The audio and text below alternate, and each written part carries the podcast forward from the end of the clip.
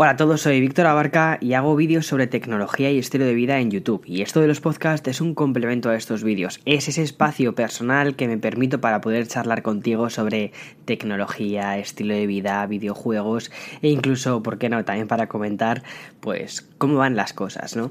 Y esta semana la verdad es que ha sido una semana bastante caótica. Si me has seguido en otras redes sociales, sabes que, bueno, pues que no ha sido una de mis mejores semanas en el sentido de cómo estoy con con, la mudanza, que mm, me mudo de Nueva York a San Diego, California.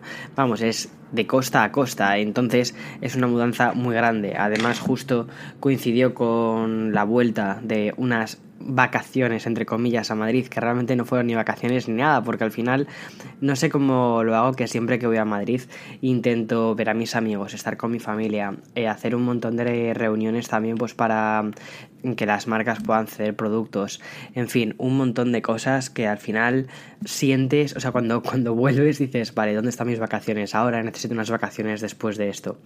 Y mm, entonces, bueno, pues no sé, esta semana me dio un pequeño bajón yo creo que fue también por el por todo el estrés de estos de estas semanas anteriores y también viendo lo que se me venía encima que es esto es una mudanza bastante grande y mm, al principio no sabía muy bien cómo gestionarlo. También quería sacar vídeos quería seguir a tope haciendo un montón de cosas. Y al final he pensado que lo mejor es que eche el freno de mano que dejé parar un poco mm, tantos vídeos en el canal.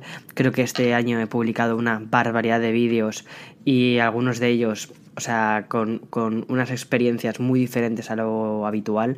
Además, esta semana, si todo sale bien, va a haber otro vídeo también muy, muy, muy diferente. Y es de este tipo de hits que, pues, que te da a veces la vida esta, ¿no? La, un tipo de vida que no te esperabas poder llegar hace unos años, es decir, hace unos, hace tres años o dos años y medio, o sea, yo tampoco llevo tanto tiempo dedicándome a esto de YouTube, hace dos años y medio, eh, cuando estaba en mi trabajo normal y corriente, jamás me hubiese imaginado que me hubiesen invitado a ver la alfombra roja de los Oscar, ni mucho menos a ver eh, el Apple Event de septiembre en directo, después el World Developers Conference, haber ido a tantísimos eventos de tecnología, que es algo que me apasiona, no sé, el tener un contacto directo con muchísimas marcas de tecnología que usamos después en nuestro día a día. Y ese tipo de cosas son muy increíbles y la verdad es que me siento muy afortunado de estar logrando todo ese tipo de cosas, pero a veces como que también necesitas parar, ¿no? Necesitas decir, hey, Víctor, espera, eh, para un poquito que se te está yendo de las manos sobre, y sobre todo que hay cosas, hay aspectos de la vida real, como por ejemplo eso, una mudanza, que te requieren tiempo. Entonces por eso decidí parar un poco toda esta parte de trabajo y además que me parecía en cierta medida justo, ¿no? Eh, mucha gente, o sea, casi todo el mundo tiene vacaciones en verano y mm, yo llevo sin vacaciones en verano desde hace bastante tiempo, entre otras cosas porque muchas veces no veo a mi trabajo como un trabajo, no, yo no veo mis vídeos de YouTube únicamente como un trabajo, sino que lo ves como una lo ves como un hobby, una pasión que haces y que casualmente se ha convertido en trabajo. Y mm, quizás el hecho de verlo así también es lo que hace que sea muy bonito, pero al mismo tiempo que no sepas delimitar y sobre todo que no sepas cuándo parar.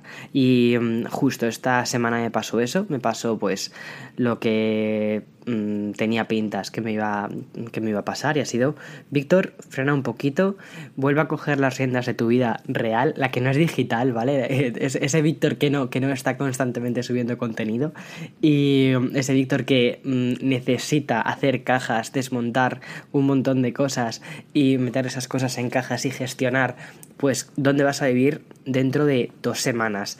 El contratar la luz, contratar eh, internet, obviamente, o sea, eso es muy importante. Y, toda, toda esa parafernalia, ¿no? Y es lo que me ha tocado hacer esta semana. Ya puedo decir que eh, hemos encontrado un apartamento que está muy bien y la verdad es que es, es muy bonito. Tengo muchísimas ganas de, de, que lo veáis.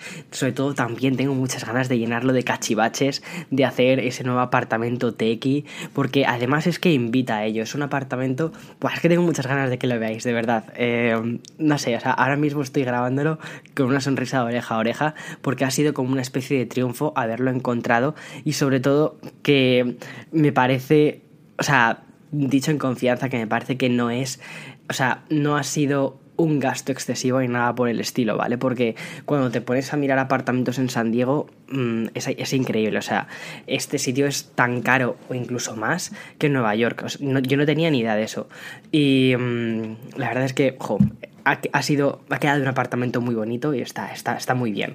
Y además, por, por primera vez, o sea, tengo muchas ganas de, de, deciros esto, pero por primera vez voy a tener un estudio, una habitación propia en la que pueda grabar, en la que pueda trabajar y que no tenga que estar robando espacio del resto de la casa, que yo creo que es algo muy importante porque ahora mismo lo que tengo es un escritorio justo en, la mismo, en el mismo dormitorio y o sea, es, es, bonito porque al mismo tiempo dices, es todo como muy, muy casero, pero cada vez también los vídeos no se están volviendo tan caseros, cada vez los vídeos están demandando muchísimo más, muchísimo más equipación, ¿no?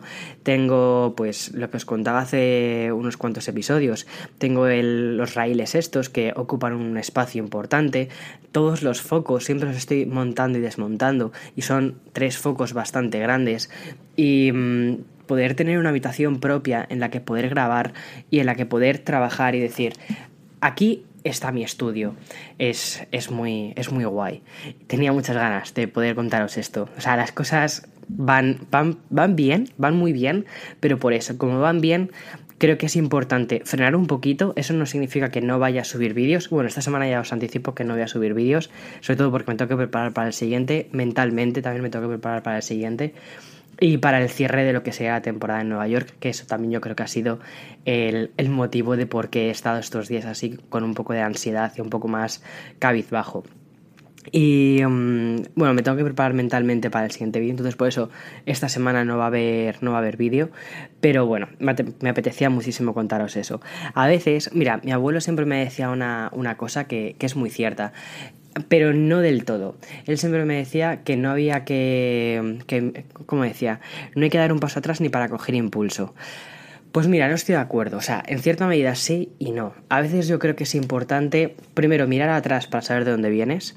Y dos, eh, cuando das un paso atrás si es para coger impulso, perfecto. Yo ahora siento que estoy dando ese paso atrás para coger impulso, porque sé que lo que viene después está muy bien.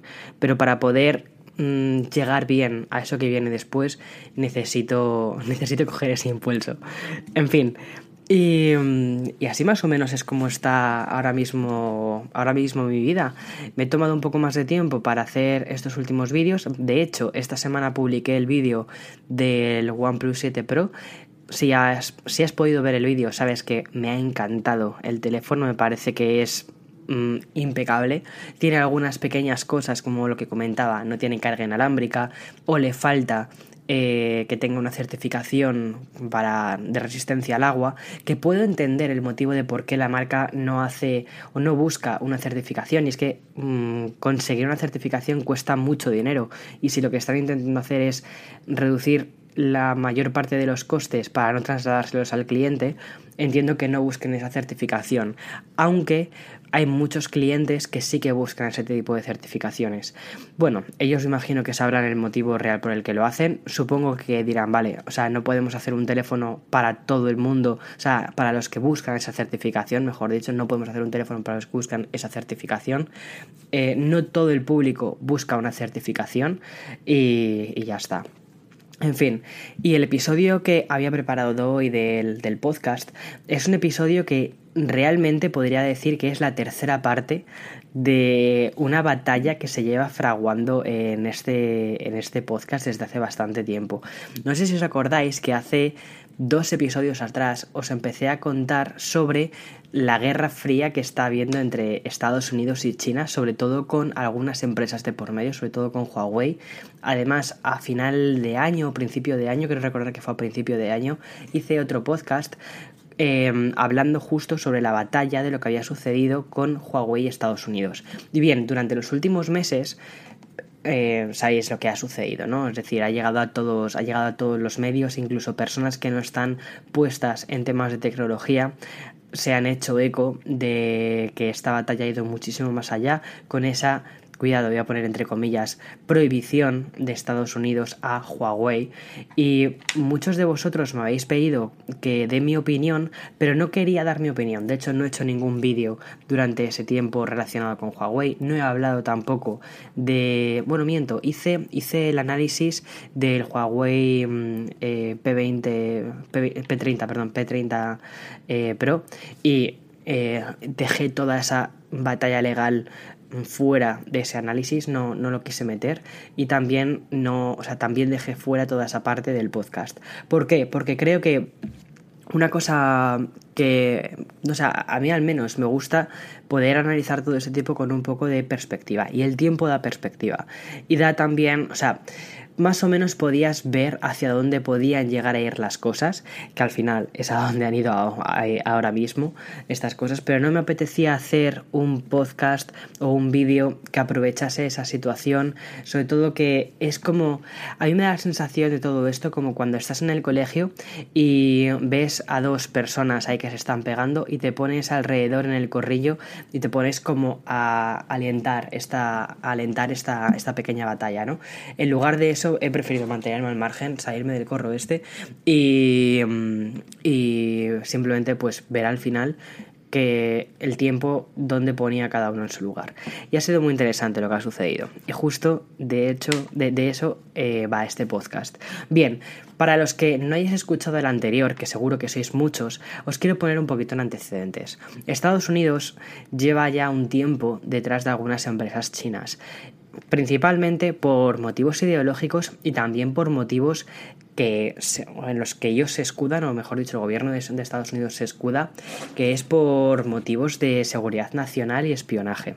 Vale, aquí, por favor, lo que voy a. O sea, eh, esto. O sea, voy a intentar mantenerme lo más imparcial posible, aunque es un poco difícil, ¿vale? Mantenerte imparcial cuando al final eres miembro de una sociedad y cuando mm, yo estoy viviendo en Estados Unidos y ves una serie de cosas que te chirrían, ¿vale? y, y bueno, os quiero contar un poco mi experiencia y lo que ha sucedido.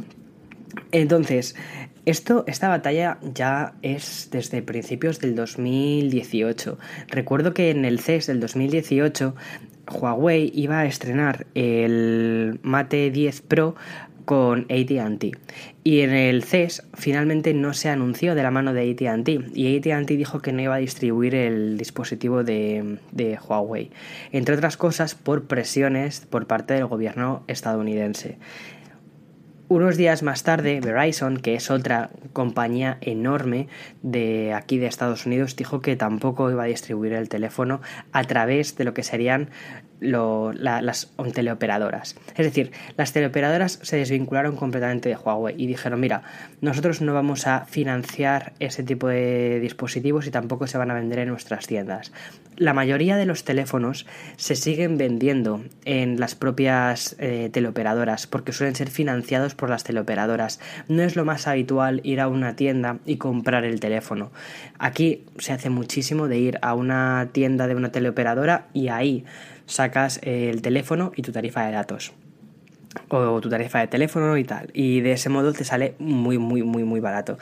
Para que os hagáis una idea, por ejemplo, puedes conseguir los últimos iPhones o los últimos Samsung o los últimos, o sea, los últimos de los últimos teléfonos en muchísimas de estas operadoras te los dejan a 0 dólares o a veces únicamente tienes que pagar inicialmente un pago de 100 dólares y ya está. Y están como quien dice mm, subvencionados o metidos dentro de la factura. Explico todo esto porque aunque en España esto ya lo tuvimos hace bastantes años y ya creo, creo recordar que no es legal o al menos no es legal que se meta como una única cosa, sino que el pago está desglosado, no sé cómo funciona en otros países de Latinoamérica. Por eso lo explico eh, tan, tan, tan detalladamente.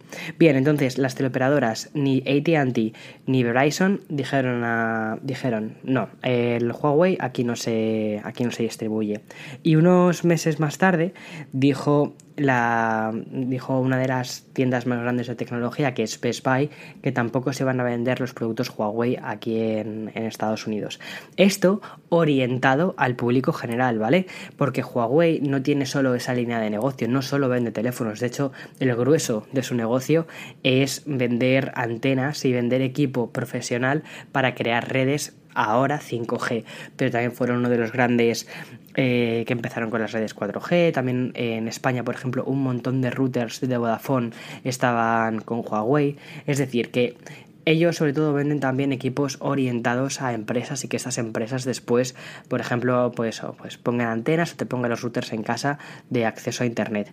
Y no hace tanto tiempo que se metieron en el mercado de los teléfonos móviles y les ha ido muy bien. También que se han convertido en uno de los principales vendedores de teléfonos. ¿Por qué? Porque primero, sé que han innovado bastante y ahí lo voy a coger también un poquito con, pinzas, esa, esa, innovación, ¿no?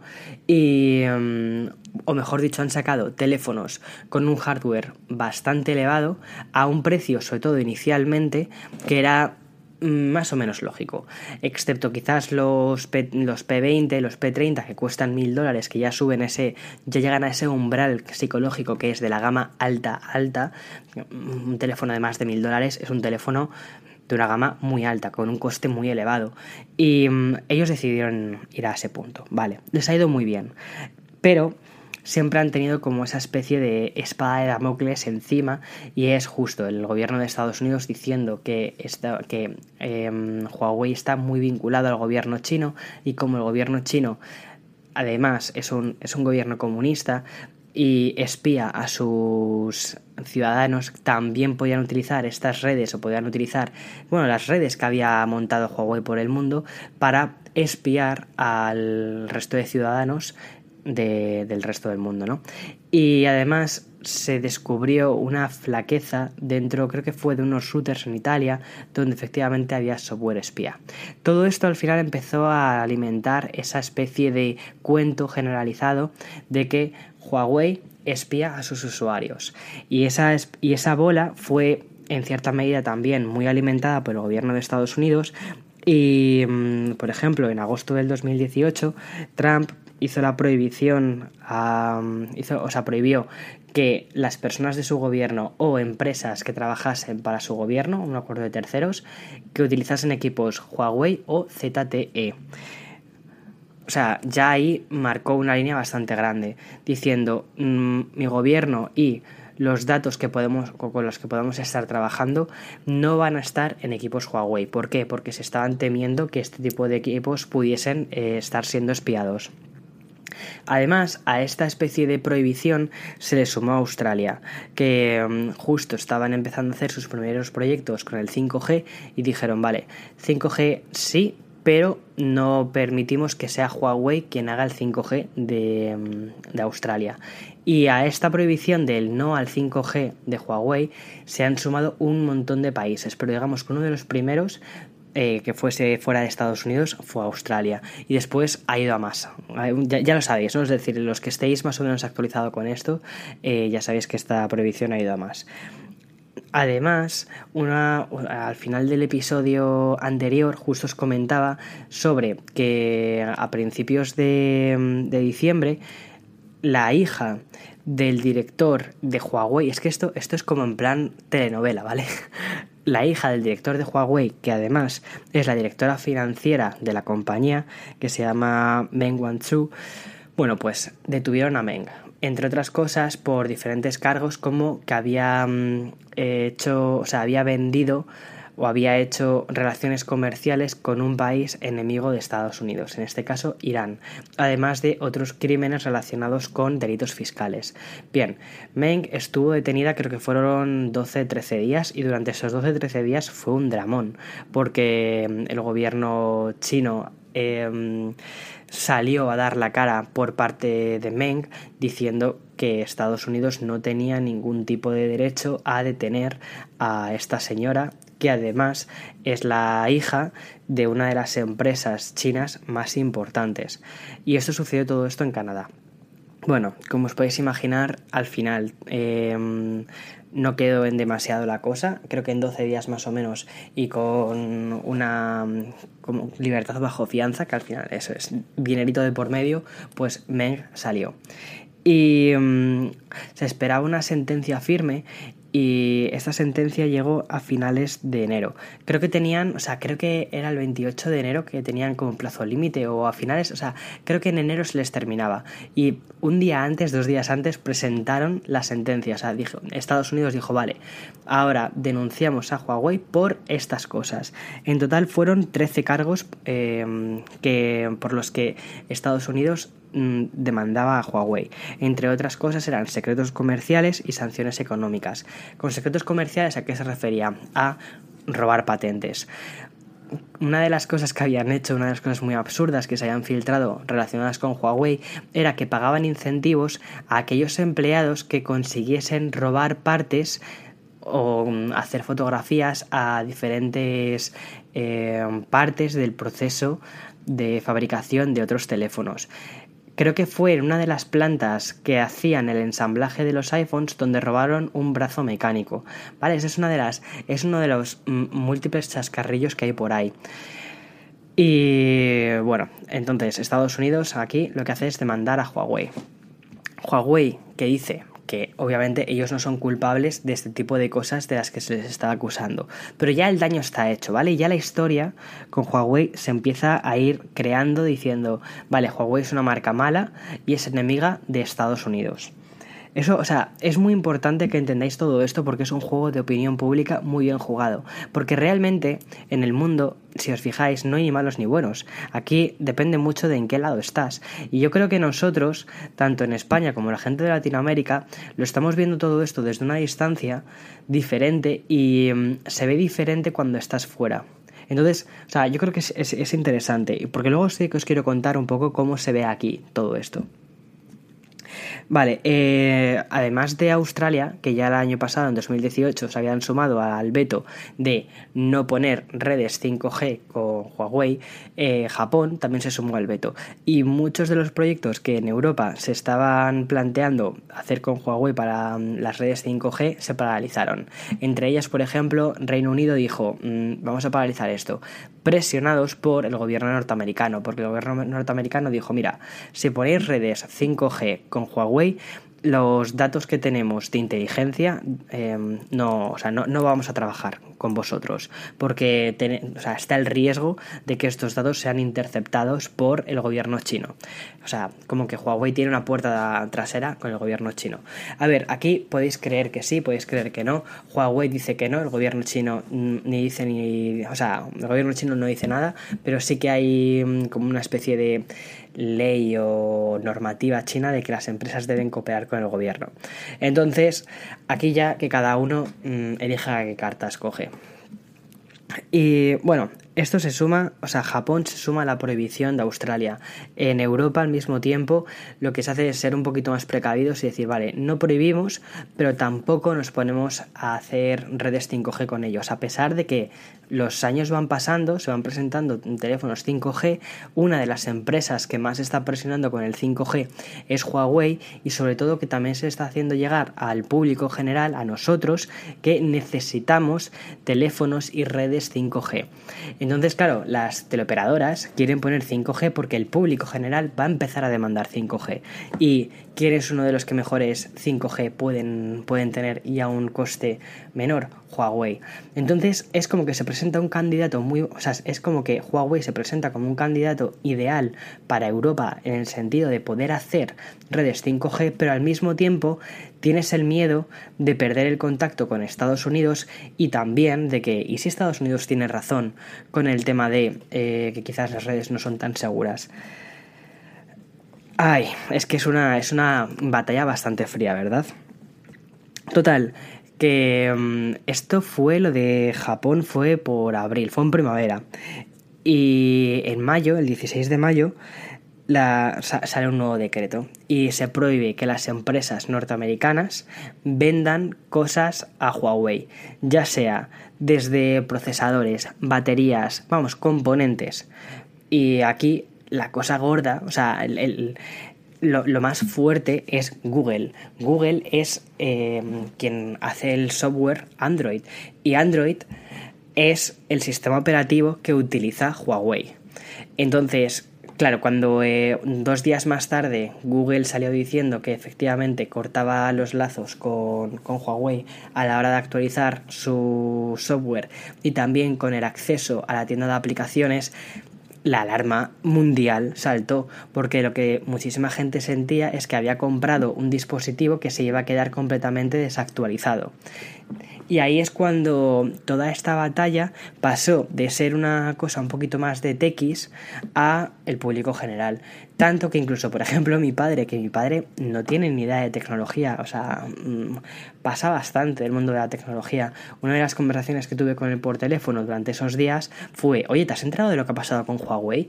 Y me sorprendió muchísimo porque en el momento en el que este tipo de cosas llegan a la opinión pública real, y la opinión pública no somos nosotros, porque al fin y al cabo, si tú estás escuchando este podcast es que te interesa mucho la tecnología y mm, como quien dice, somos una panda de frikis que nos encanta todo esto.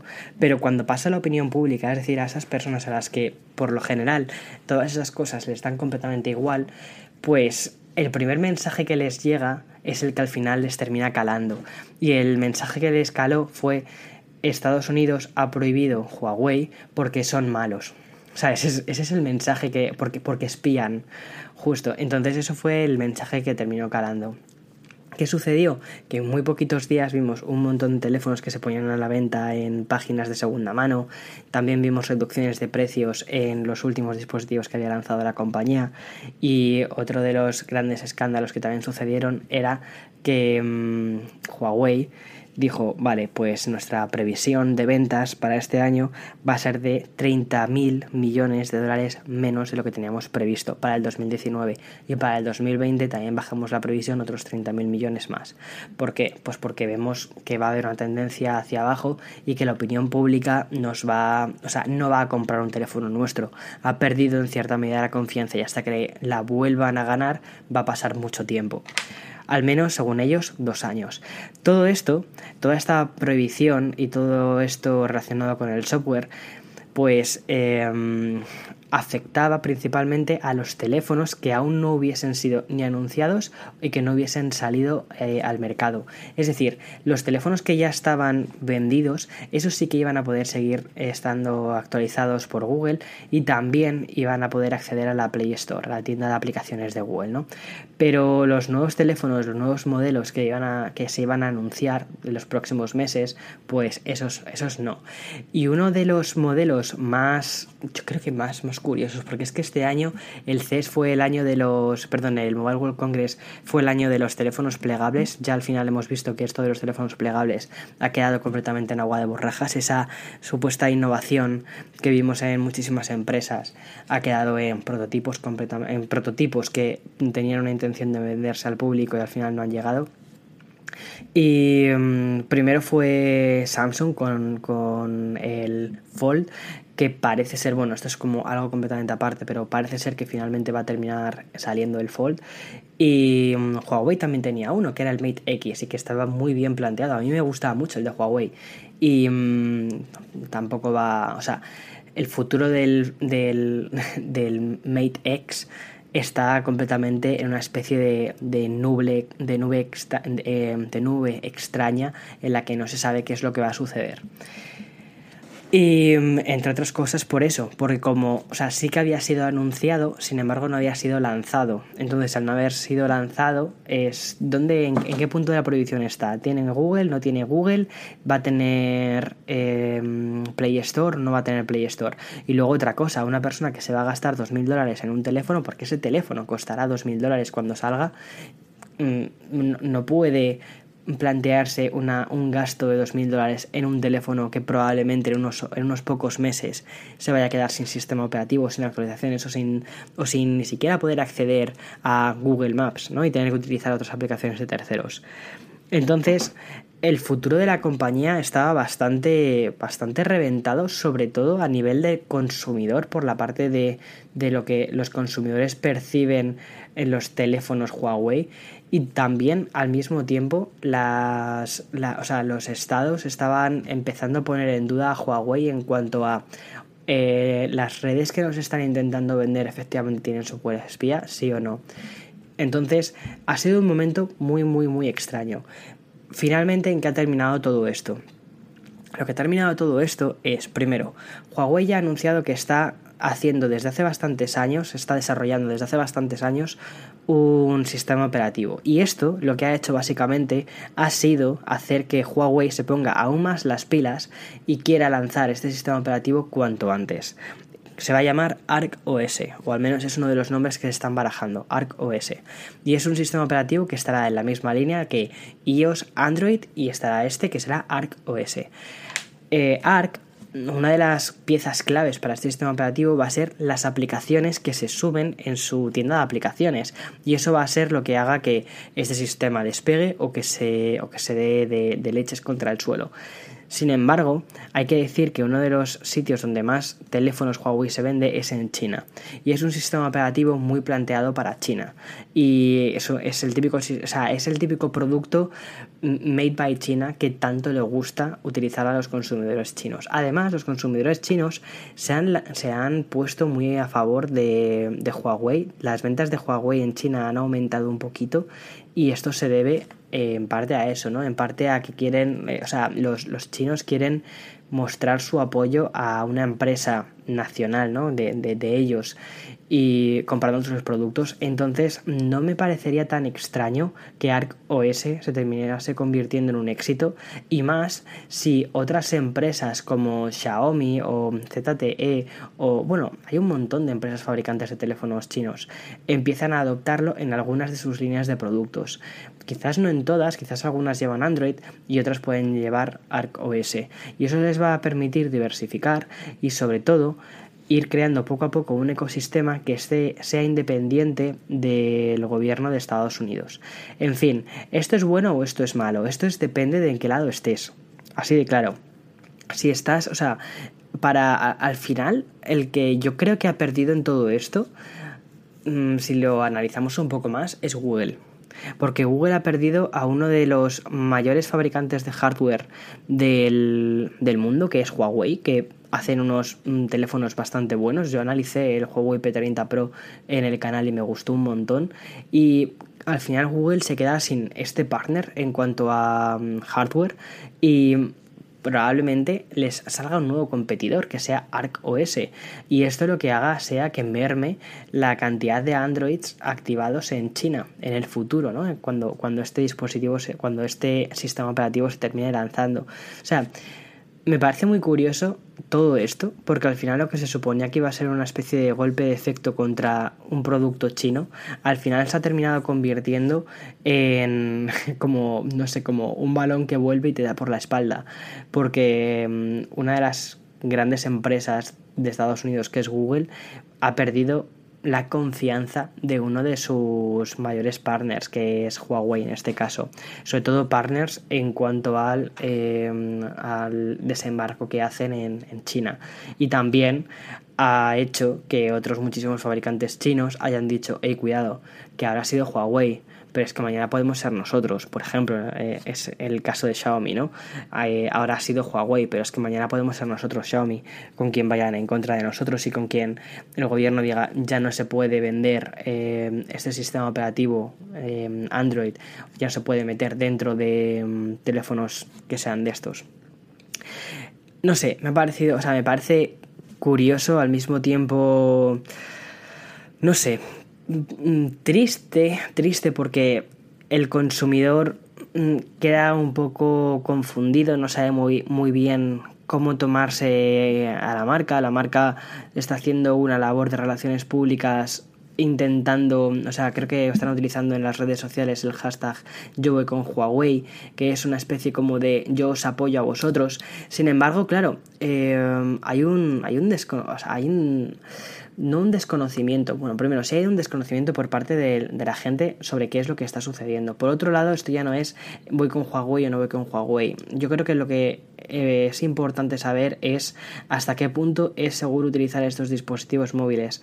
Además, estos dispositivos móviles, estas redes, estas muchas de las investigaciones que se han hecho no han encontrado puertas traseras en el, en el software y en el hardware de los dispositivos.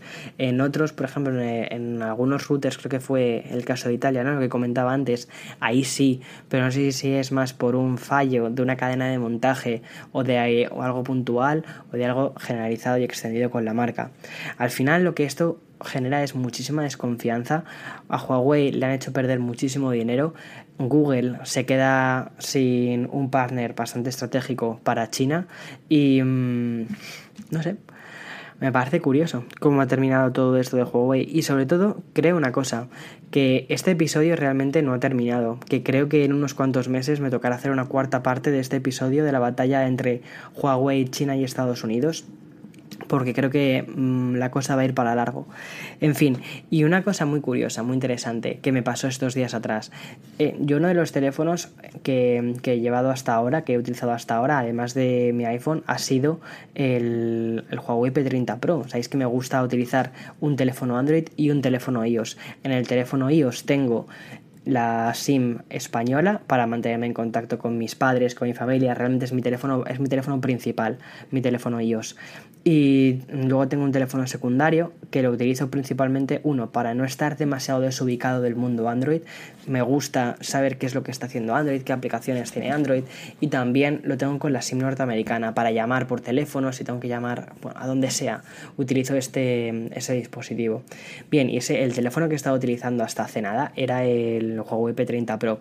Y mm, estaba en un concierto hace unos, hace unos días, un par de semanas, em, y eh, cogí la cámara del dispositivo y empecé a acercarlo con el zoom y es que podía ver a los artistas al lado y justo un chico que estaba detrás mío vio la pantalla de mi móvil y vio el pedazo de zoom que tenía y me preguntó por el teléfono, oye, ¿qué teléfono es ese? Y entonces le dije, ese es, el Huawei P30 Pro y entonces me preguntó, wow, pero eso no está prohibido aquí en Estados Unidos y le dije, no, no está prohibido en Estados Unidos, lo que está, o sea, no está prohibido comprarlo o traerlo. Lo que está prohibido es la venta del dispositivo en, o bueno, mejor dicho, lo que hay es, es, un veto por parte de las teleoperadoras a la venta de este dispositivo, pero puedes comprarlo libre en muchísimos sitios, en Amazon de hecho lo venden. Y el chaval se quedó como completamente descolocado. Y es la segunda vez que me pasa, porque otra vez que me pasó fue en Brooklyn, que estaba con mis amigos y estaba, estaba la luna increíble, de estas, de estas escenas que son vamos, que pasen una estampa. Y mm, decidí hacer una foto a la luna. Ya sabes que una de las características de este teléfono, una de las cosas con la que lo anunciaron, fue con las fotos estas 50X que podías hacer a la luna, vamos, que casi se veían hasta los hoyuelos, bueno, sin el casi. Y mm, intenté hacer una foto similar a esto. Y mm, justo también pasó una pareja y me preguntaron por el teléfono que estaba, que estaba utilizando. Les dije que era Huawei. Y se quedaron así o sea, además que justo fue la semana del. Fue, fue en mayo y fue más o menos en la semana en la que pasó toda esta locura con Huawei. Y me acuerdo que me preguntaron, em, o sea, que se quedaron alucinados con la calidad del teléfono e hicieron un, una especie como de chascarrillo, ¿no? En contra de lo que había hecho el, el gobierno. Es decir, que incluso aquí hay una especie de desconfianza de que la opción que se está tomando sea la más adecuada. No sé, o sea, aquí, como te digo, hay muchas partes de la historia. Las terminaremos conociendo, yo creo que con más tiempo, aún con más tiempo, porque todo esto es. Todo esto son intereses políticos, económicos, y al final, eh, las personas, nosotros los consumidores, aquí estamos un poco en medio y ya está. Y mm, así más o menos es como ha quedado la historia de Huawei. Estos son más o menos los hechos a nivel cronológico me encantaría saber si. Me encantaría saber qué es lo que opinas de todo esto. Y si me lo puedes dejar como en un comentario a través de Twitter, sería perfecto porque probablemente, seguro, lo, seguro que lo leo. Y, mm, y nada, hasta aquí el episodio de hoy. Me ha encantado poder tener esta charla contigo. Prácticamente casi me he terminado hasta el café. Con los hielos se han... Mm, disipado completamente, se han convertido en agua, entonces ahora tengo un café con leche súper aguado y no, no creo que me lo termine.